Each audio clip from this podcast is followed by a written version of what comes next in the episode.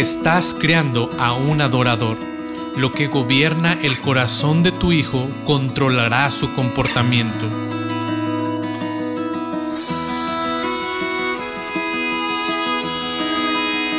La crianza es un llamado divino, un privilegio inmerecido y sí, un reto enorme. Somos pecadores, criando a pecadores, pero no tenemos que andar solos. Hola, soy Susie Bixby y este es el podcast de Crianza Reverente. Te invito a que caminemos juntos hacia una crianza que exalta a Dios. Tú, yo y nuestros hijos, delante de Dios.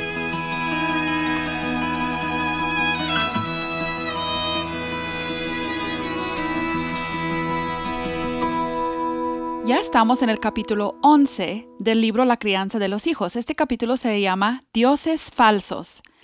En el capítulo anterior a este, el número 10, titulado Carácter, el autor introdujo un concepto que va a desarrollar mucho más a profundidad en este capítulo que nos toca hoy. Nos ayudó a hacer una conexión importante entre la conducta o el carácter de nuestros hijos y la adoración de su corazón. En Romanos 1 vimos que las personas que cambiaron el objeto de su adoración a la creación en lugar del Creador llegaron a perderse en la maldad. Esto es algo sumamente importante para los padres entender para poder ayudar a nuestros hijos hacia el cambio duradero y profundo. Quiero aprovechar aquí para mencionar que este autor, Paul Tripp, tiene otro libro en el que desarrolla mucho más esta enseñanza.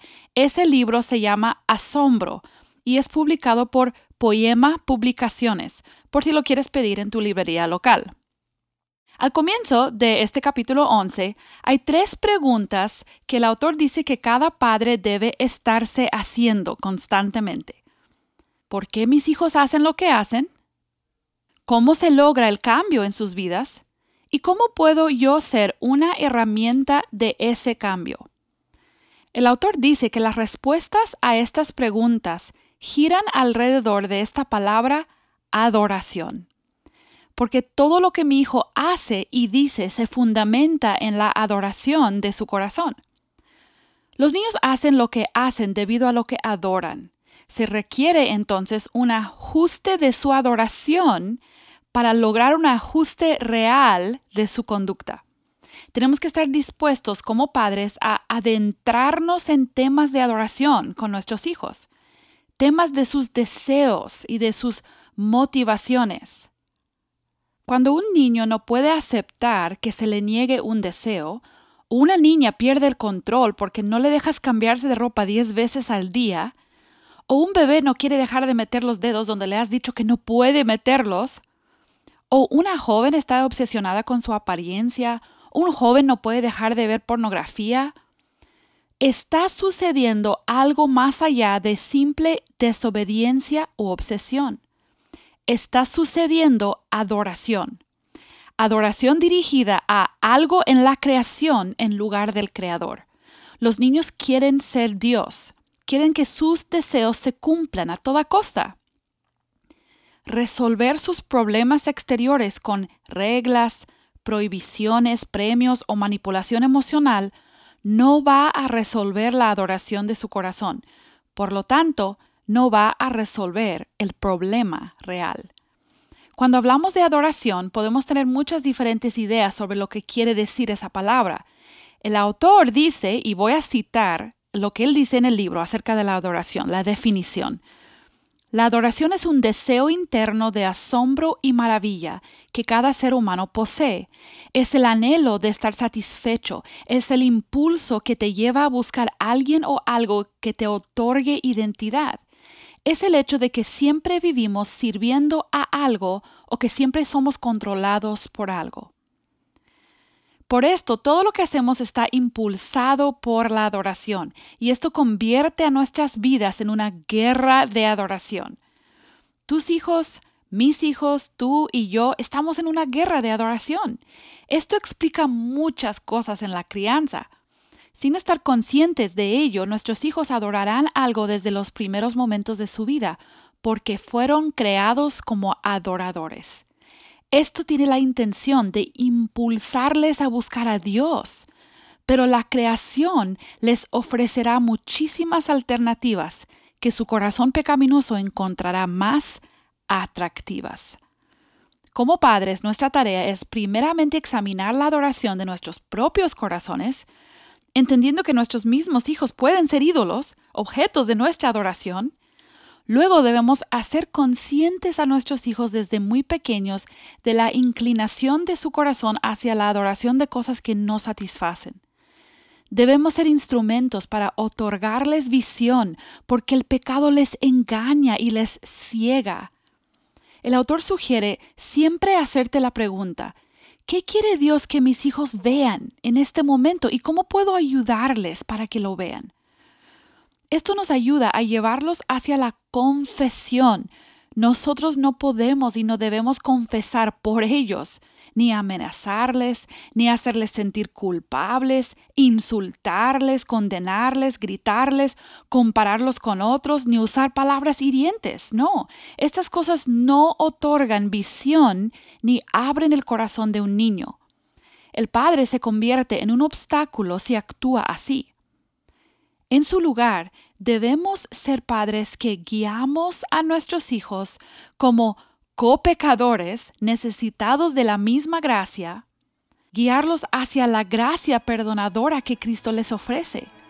Esto da lugar a que el Espíritu Santo haga la obra que solo Él puede hacer en sus corazones, convirtiéndolos en adoradores de Dios como fueron diseñados para ser.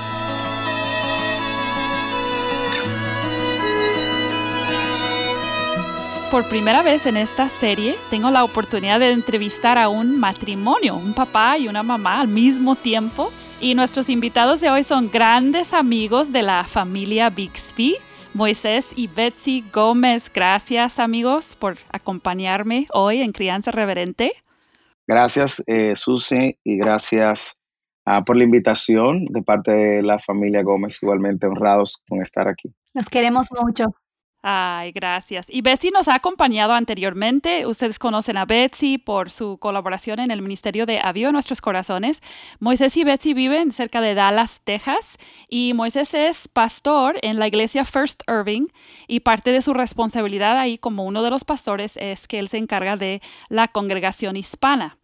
Así que gracias por hacer el tiempo y ya, ya sé que hay mamás escuchando pensando, ¿y si los dos están grabando un podcast, dónde están los niños? Pero amarrados en el closet. Sabemos que eh, Betsy y Moisés tienen una bebé, sí, de un año que necesita mucho cuidado, pero también tienen un hijo grande que puede ayudar con eso. Él es casi adolescente y luego tienen también a Samuel que es como de edad primaria, así que tienen de todas las edades casi de, hijos y es un privilegio tenerles y eh, no quiero que las mamás se preocupen porque en la casa de Betsy las cosas siempre están bajo control, ¿verdad, Betsy? Bueno, no estoy segura. Ahora mismo Grace está durmiendo. Gracias ah, por hacer esto en el tiempo de tu siesta. Y los niños están tomando clases. Y eso lo vamos a confirmar cuando terminemos el podcast. sí.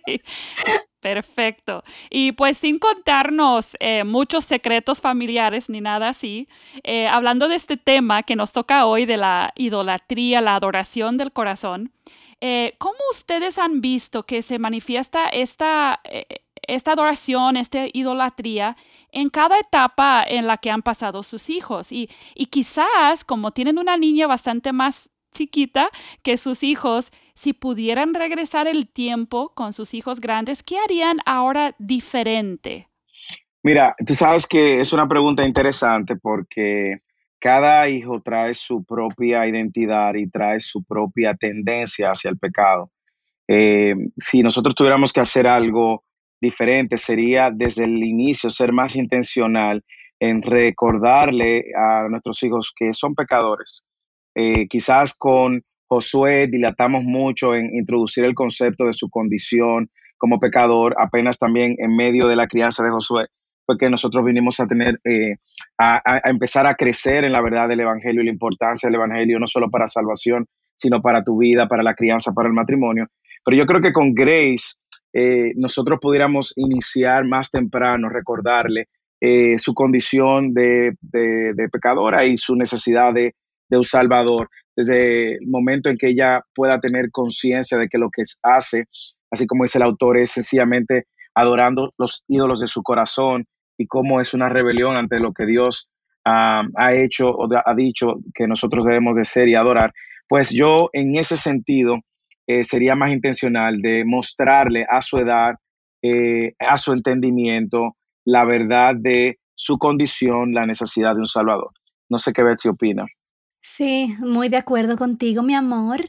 Eh, también pienso que mm, cuando decías de cómo se ha manifestado la adoración en nuestros hijos, yo puedo ver en tanto en Josué como Samuel, es una adoración a sí mismo, eh, queriendo usurpar ese lugar que le corresponde a Dios, pero en las diferentes etapas y obviamente marcado por su personalidad, ha lucido muy diferente eh, en, cada uno. Yo he podido ver cómo, eh, por ejemplo, uno tiende más a idolatrar la aprobación de la gente y es capaz de hacer cosas que son incorrectas para buscar aprobación. Eh, también veo el otro que eh, hace, hace cosas positivas y que normalmente uno puede dejarla pasar o pasan por desapercibido, como por ejemplo ser el gracioso de todos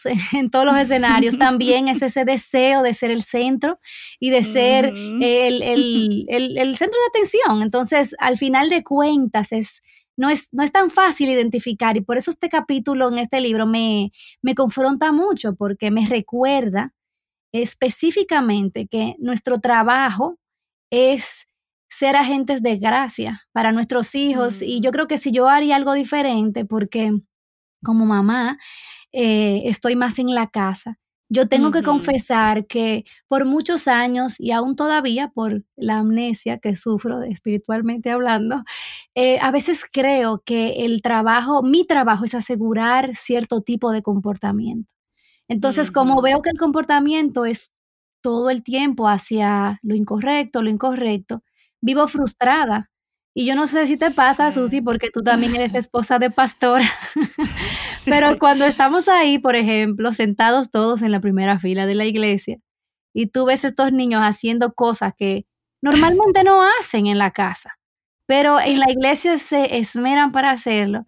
Tú quieres como inmediatamente tener un dispositivo rayo láser que los electrocute como por un segundo y cambiarle el comportamiento, pero me recuerdo una y otra vez que mi, trabajo día a día no es crear eh, un buen comportamiento en Josué, por ejemplo, sino recordar de esa gracia, eh, que es la única esperanza tanto para él como para mí. Sí, y, yo diría también que en muchas ocasiones eh, con nuestros primeros dos hijos, uno mismo alimenta ese deseo de, ser aprobados o de buscar la aprobación en la gente. Cuando, por ejemplo, tú le dices delante de la gente, haz esto, eh, vamos, eh, canta, tú le estás enseñando a ellos y que no necesariamente es malo, pecaminoso eh, todo el tiempo, pero tú estás enseñándole a ellos que es importante que la gente admire lo que tú haces o reconozca lo que tú haces. Y eso puede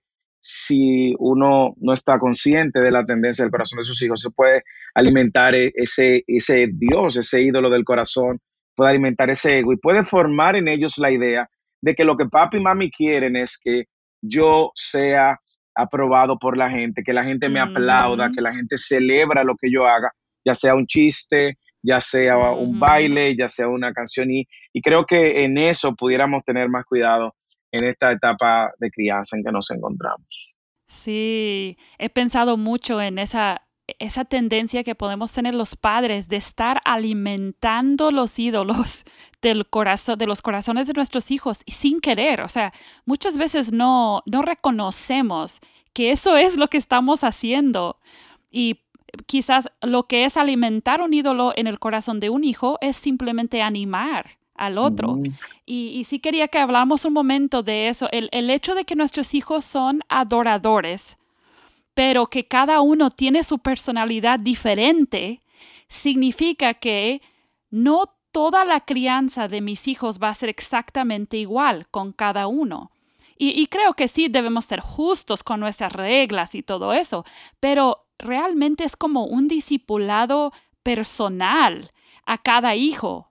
Entonces, como ustedes han visto, yo, yo, por ejemplo, puedo dar un ejemplo, que yo puedo ver una conducta, la misma conducta en mis hijos, mis tres hijos, pero en cada uno de ellos esa conducta tiene una motivación diferente por sus personalidades que ellos tienen. Entonces, como ustedes han visto que tienen que dirigirse de manera individual y, no sé, quizás tomarse el tiempo de, poder realmente entender lo que está pasando en sus corazones. Sí, yo creo que nosotros debemos de partir de, varias realidades. Primero, eh, hay algo en común que tienen todos nuestros hijos y es que son pecadores, ¿ok? Eh, y eso, como tú bien dices, se va a manifestar de diferentes maneras. Yo creo que nosotros desde temprana edad, y Bex y yo hemos hablado del tema, hemos visto la tendencia que hay temprana en el corazón de nuestros hijos. Nosotros hemos visto dónde se desvía uno, dónde se va a desviar el otro, y, lo hemos visto a través de los años. Pero para responder tu pregunta, eh, lo que yo entiendo es que a la, luz de que el, corazón del problema es el pecado que hay en su corazón, nosotros tenemos que eh, refuerzo lo que tú dices, tenemos que sentarnos con ellos y con la palabra a poder mostrarle por medio de la palabra que el pecado que ellos están tratando de acariciar, de abrazar, de idolatrar, va a tener consecuencias y que por lo tanto Dios demanda de ellos un arrepentimiento. Por eso decía ah, en la pregunta anterior que si nuestra responsabilidad, eh, si algo hiciéramos diferente, es mostrarle más temprano lo que el pecado ha hecho en sus vidas y por qué ellos hacen lo que hacen. Ellos hacen lo que hacen, creo que el, autor eh, habla y menciona eso porque quieren lo que quieren y quieren lo que quieren, esto añadiría yo, porque sus ídolos, la concupiscencia de su corazón le demanda alimentar lo que quieren. Entonces, yo entiendo que es necesario, y coincido contigo en ocasiones, enfrentarlos de manera individual, en ocasiones de manera juntas, porque a veces se mm. ponen de acuerdo para pecar eh, por un propósito en particular, aunque con motivaciones incorrectas. Ellos mm. serían capaces de mentir, uno para lograr su propósito de ser el primero haciendo algo y el otro para satisfacer prontamente la necesidad de obtener lo que quiere mm. sin esperaros, aún violentando eh, una norma. Entonces, eh, es, es, lo que yo pienso. Reina, ¿qué, tú, ¿qué tú entiendes? Sí, a mí me pasa que pienso que mm, a mí me criaron con un enfoque al comportamiento. Esa es la verdad. Entonces, realmente cuando tú entiendes que un padre cristiano no puede hacer eso porque es contrario al Evangelio, y cuando nosotras entendemos que como madres necesitamos ir al corazón eh, ser instrumentos de esa verdad del Evangelio, no solamente con palabras, sino también con nuestra vida. Cuando necesitamos dedicar tiempo, entonces es complicado, o sea, se hace pesado, entonces eh, realmente yo pienso que la única solución para nosotras en ese sentido es recordar que la crianza no es algo que sucede por arte de magia, no es como me decían eh, unas señoras mayores hace mucho tiempo, me decían, no, los niños se crían solos, no te preocupes. Realmente no es así. Yo pienso que si nosotras queremos, si nosotros queremos enfocarnos específicamente en la necesidad de nuestros hijos, por la adoración específica y su idolatría específica, nosotros, nosotros necesitamos dedicar tiempo. Nosotros necesitamos estar dispuestos a invertir nuestro tiempo, invertir nuestros, eh, nuestros dones en esto. Yo te confieso que una de las cosas que a mí más se me hace difícil en el día a día es simplemente sentarme a escuchar. Tú sabes, sentarme a escuchar, hacer contacto visual, bajarme al nivel del niño, o sea, todas estas cosas están demostrando interés, amor, y entonces, como decía Moisés, pues eh, traer la palabra específicamente a la necesidad del niño y ser ese espejo que le refleje una y otra vez su condición y también que le refleje la verdad y la esperanza que se encuentra en Cristo. Mm. Sí, yo creo que ese punto de, estar dispuestos a escuchar a nuestros hijos eh, tenemos que pensar en cómo es que nosotros descubrimos los ídolos, vemos los ídolos de su corazón. Bueno, hay una conducta que revela ciertas cosas, pero realmente esa conducta no revela todo, solamente revela que hay un problema, pero es la conversación, las preguntas, el interés en, en, en platicar con ellos y tratar de, eh, de sacar de su corazón lo que hay ahí, eso es lo que nos va a ayudar a descubrir, a, ayudarles a entenderse a sí mismos. Entonces, eh, ese punto de estar dispuesto a escuchar, eh, yo también batallo con eso, siempre he batallado con eso. Y yo entendí que, que en esos momentos cuando están platicando, platicando, platicando sin parar, cuando estaban más pequeños y yo nada más quería callarlos porque ya estaba como cansada de escuchar, yo tenía que reconocer que incluso en esa plática sin fin que tienen, están revelando su corazón. Absolutamente. y algo que nosotros tenemos que siempre recordar en, el momento de pensar en la crianza, que la crianza y ese tiempo no es una pérdida de tiempo, es una inversión en la vida de tus hijos. El hecho de que tus hijos quieran hablar, aprovechalo porque llegará el momento donde ellos eh, se cerrarán, eh, su, quizás por la etapa de vida, ya ellos encontrarán otros oídos que la escuchen. Y nosotros debemos de ser de empezar a cultivar ese tiempo desde ya. Si usted tiene hijos pequeños, este es el mejor momento.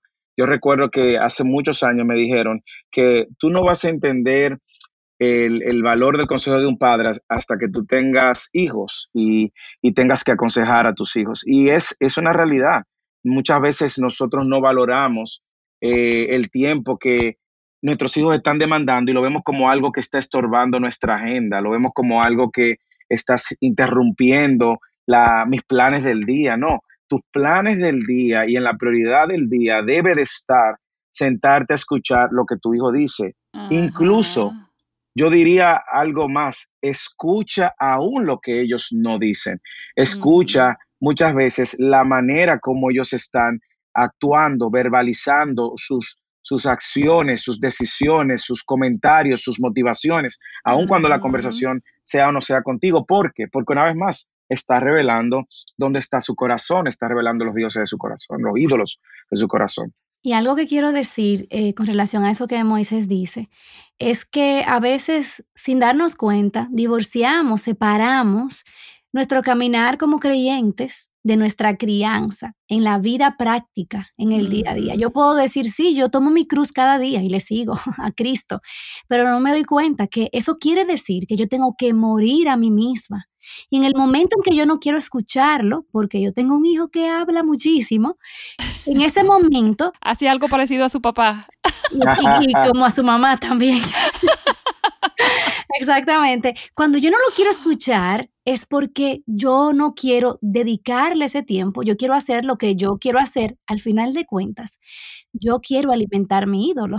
Entonces, fíjate cómo nosotros como padres también tenemos que estar conscientes de nuestra propia idolatría, porque no, no somos lo suficientemente, no tenemos ojos para ver nuestra propia idolatría, pero queremos estar corrigiendo el comportamiento o quizás la idolatría de nuestros hijos, pero no nos damos cuenta que aún faltamos nosotras, nosotros faltamos en servirle a ellos. Cuando no nos ponemos a un lado, morimos a nosotros mismos y le servimos en realidad.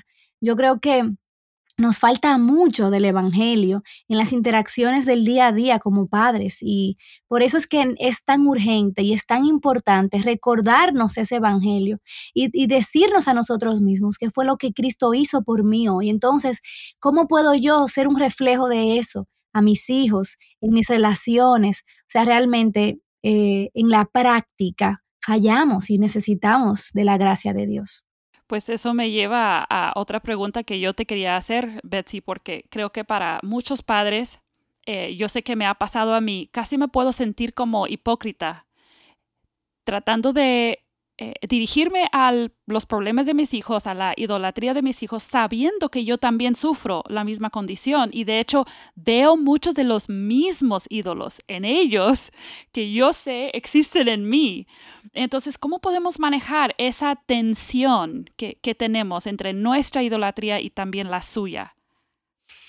Bueno, eh, hay un puente que no siempre yo quiero caminar y que no siempre quiero eh, pues tomar y es la confesión.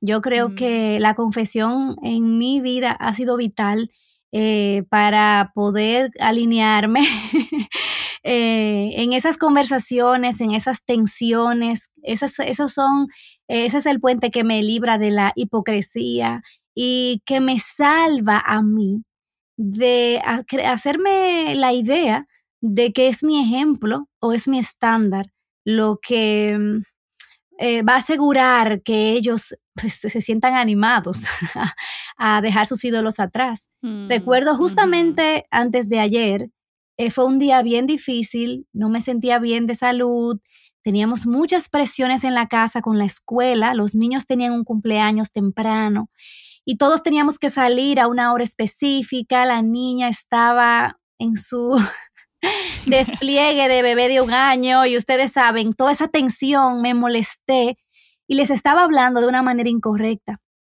Y ellos estaban comportando de una manera incorrecta. Y yo recuerdo que íbamos en el carro y yo sentía como el Espíritu Santo me daba esa convicción de que yo necesitaba pedirles perdón, yo necesitaba confesarles a ellos que pequé contra ellos. Y tú puedes pensar que yo estaba feliz de hacerlo y de rendirme a la voluntad de Dios. Yo no quería, porque mi orgullo era tan grande y mi molestia era tan grande que yo no quería. Pero en ese momento, cuando le dije, le confesé mi pecado y el porqué de mi comportamiento no era coherente con el Evangelio, yo necesitaba arrepentirme. El Señor nos proveyó de un momento maravilloso de confesión todos ahí y de pedirle perdón al Señor, pedirnos perdón uno al otro. Y yo creo que es importante. Y yo te, te, confieso que me siento como, dice Paul Tripp en el libro, que a veces cuando yo quiero guiar a mis hijos a la confesión y Moisés es testigo, a veces yo soy como un fiscal, que yo quiero producir una sentencia y juicio, eh, pero al, final de cuentas yo soy uno de los acusados también. Yo necesito ponerme en el lugar de los acusados y también pedir perdón cuando es necesario para darle también ejemplos a, ejemplo a ellos. Sí, yo también he visto eh, en mi propia vida, eh, en especial con este tema, que Dios a mí me ayuda a ver mi propio corazón en parte para que yo tenga las herramientas para caminar ese camino con mis hijos si Dios me está revelando mis ídolos, eso me está capacitando. Eh, si yo respondo correctamente en confesión, me está capacitando para saber qué está sucediendo en el corazón de mis hijos, para ayudarles a ellos a, hacer este proceso. Entonces, en lugar de, de, resistirme a hablar de estos temas porque sé que comparto la misma lucha con ellos, debe ser el opuesto. O sea, yo debo agradecerle a Dios por mostrarme mi corazón y así equiparme para poder ayudar a mis hijos. Sí, tú sabes, Susi, que algo que en consonancia con lo que tú estás diciendo y lo que Betsy dijo también, es el hecho de que nosotros tenemos una gran oportunidad de mostrar el Evangelio en el día a día y no de adoptar una crianza legalista, eh, que es lo que trae pues esta hipocresía es este vivir en incongruencia con lo que nosotros eh, predicamos y enseñamos. Y muchas veces, y no sé si le sucede, si te ha sucedido a ti con tus hijos, a nosotros no ha sucedido, en más de una ocasión, cuando nosotros estamos cerrando la noche con la lectura de la palabra, orando eh, con mis hijos, ellos en varias ocasiones traen esto, es que ustedes no pecan, es que de, de qué manera ustedes pecan. Y y cada vez que ese, eh, ese comentario venía, pues era una oportunidad de nosotros decirle. Y lo que me llevó a mí en mis prácticas eh, en la noche, una que otra noche, preguntarle de qué manera pecamos hoy y de qué manera queremos venir el Señor a confesar nuestro pecado. Y cuando yo veía que ellos estaban tímidos para iniciar, pues yo empezaba a decir, yo quiero confesar mi pecado de manera que ellos entiendan que estamos en el mismo bote, estamos en el mismo barco y vamos en la misma dirección porque es la única manera de nosotros también con la práctica mostrarle que la esperanza está más allá de hombres o de, nosotros mismos como padres. La esperanza mm. está en Cristo. Y recientemente nosotros en el podcast de los Gómez hicimos un episodio llamado acerca de la pornografía. Y, en, y Josué ha estado escuchando todos los podcasts de los Gómez y él me preguntó si podía escuchar este, lo cual yo aproveché la oportunidad para eh, hablarlo con él y prepararlo antes de que lo escuchara y explicarle el tema que ya hemos venido tratando acerca de la pornografía. Y cuando él me preguntó, o sea, que tú viste pornografía, y yo le decía sí, era, yo podía ver en él eh, cierto grado de, si se puede decir así, de decepción en, parte, pero a la vez también cierto grado de esperanza de que eh, sus luchas y la que él tiene a este nivel eh, no son irreales, no lo hacen a él alguien diferente, no lo hacen a ellos algo raro, sino que estamos en la misma necesidad y pidiendo por la misma petición. Dios, ayúdanos, guárdanos de tentación, no nos dejes caer en tentación, líbranos, eh, ayúdanos a mantener nuestra mirada en ti. Amén, Moisés, gracias por compartir eso. Es tan importante que los padres entendamos esto y creo que es contracultural, no es la manera en que muchos fuimos criados, pero creo que es la manera bíblica. Y, para terminar, Moisés, no, no siempre tenemos la oportunidad de tener un padre de familia en el programa. Entonces, no sé si eh, podrías dar alguna recomendación a los padres de familia acerca del liderazgo específico que ellos deben tomar en, estos asuntos en, el hogar? Claro, eh, yo creo que si hay padres que están escuchando el, podcast, animarte a lo que la palabra de Dios nos anima y es asumir nuestro rol de cabeza de líderes espirituales dentro del hogar. Y eso no desde el banco, desde solamente desde la lectura, la enseñanza que yo doy y la reprensión que doy. No, no, no. Es desde la posición de siervo. Yo creo que Dios nos ha llamado a servirle a nuestra familia y a ver nuestra familia como una prioridad. Proveer para la casa es nuestra responsabilidad, pero no es la mayor prioridad. Eh, lo, lo, que Dios demanda de nosotros es que nuestra familia pueda conocer el Evangelio por medio de los padres y mayormente el hombre debe de asumir esa, eh, ese liderazgo. Yo animo a los padres a que, como dije anteriormente, inviertan tiempo, inviertan tiempo en su esposa, inviertan tiempo en su matrimonio, pero también inviertan tiempo en sus hijos. El tiempo con los hijos es limitado, es limitado, 18, 20, 21 años. Y luego vas a anhelar entonces poder estar dentro del corazón de tus hijos para poder ayudarlo a tomar decisiones y va a ser muy tarde. Eso por un lado. Por otro, yo creo que la responsabilidad que Dios nos ha dado de compartir la palabra y compartir el Evangelio, no solo con nuestras palabras, sino también con nuestras vidas. Eh, yo animo a los padres a que empiecen por lo menos a orar con sus hijos, si no pueden eh, leer la Biblia, bueno, por lo menos inicia orando, luego inicia leyendo, pídele a uno de ellos, a los que saben leer, que lean, que te acompañen, dirígelo en un tiempo, porque los hijos van a, ver que y van a repetir lo que nosotros mostramos que es importante y que es prioridad. Y es en ese ejercicio donde nosotros vamos a ayudarlos a ellos a, fortalecer su identidad en Cristo y a mostrarle a ellos que lo que le da valor a ellos no es la opinión de la gente, la opinión de los amigos, lo que dice la sociedad, sino lo que Dios dice por medio de su palabra. Y eso ellos lo van a conocer si los padres traemos eso eh, responsablemente. Y lo que hablábamos, seamos coherentes. No solo demandemos de ellos eh, un comportamiento, sino que nosotros también, eh, cuando digo demandemos de ellos un comportamiento, no es para criar basado en comportamiento, sino para que nosotros modelemos con nuestro testimonio y hagamos atractivos entonces que ellos modelen lo que ven en nosotros a la luz de lo que Dios ha hecho en nuestras vidas, sabiendo que es y esperando de ellos que van a fallar, pero trayéndole a ellos las, la, la esperanza y la buena nueva. Entonces seamos coherentes con eso. Y como dije anteriormente, no vas a perder el tiempo. El presidente del seminario donde yo estudié, él dijo, una vez, ningún padre se va a arrepentir de haber pasado mucho tiempo con sus hijos, hmm. pero sí se va a arrepentir de lo contrario. Entonces, oro para que Dios nos ayude a ser fieles en esta gran labor que tenemos de guiar nuestras familias a conocer a Cristo, su palabra y el Evangelio.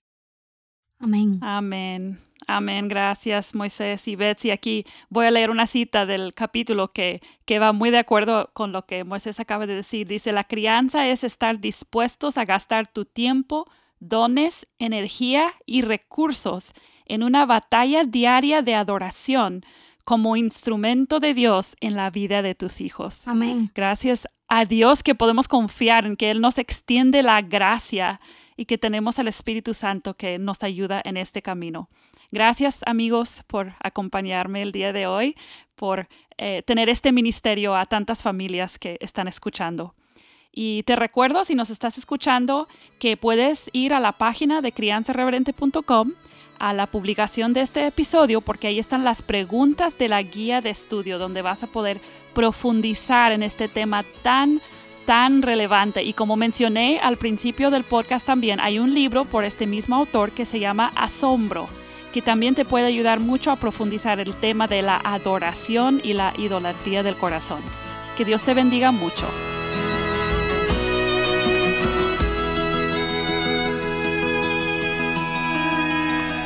Acabas de escuchar el podcast Crianza Reverente. Para escuchar más episodios, leer la transcripción o conocer nuestro blog, entra a la página crianzareverente.com o síguenos en Facebook o Instagram para que no te pierdas ningún recurso.